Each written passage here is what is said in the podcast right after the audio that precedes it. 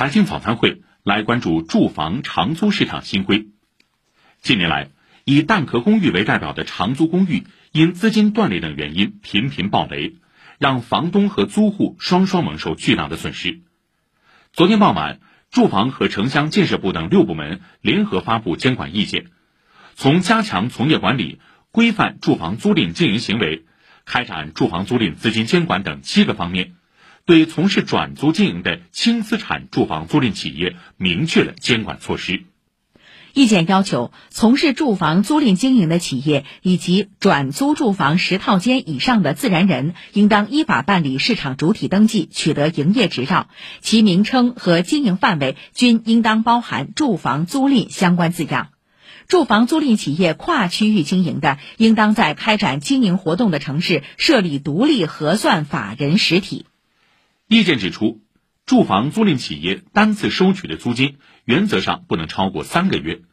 如果单次收取的租金超过三个月，或单次收取超过相当于一个月租金的押金，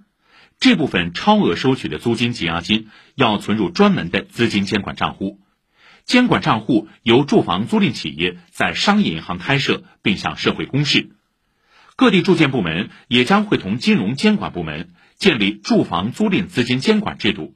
督促住房租赁企业和商业银行落实责任。国家金融与发展实验室房地产金融研究中心主任蔡真表示：“这也是防止这个期限错配形成资金池啊，所以这些措施呢，呃，相信在未来对市场的规范发展是有很大的帮助作用。”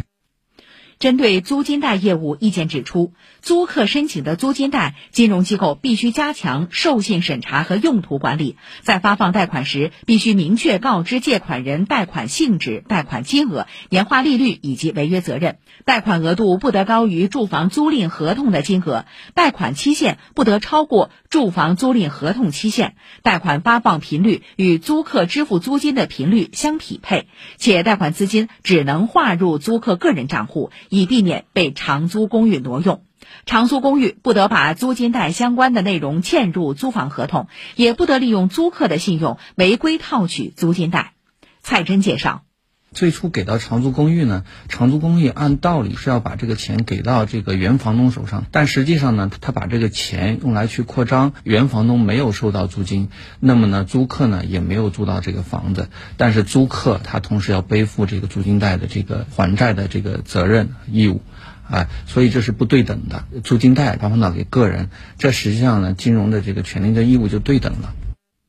以上就是今天的财经早餐会。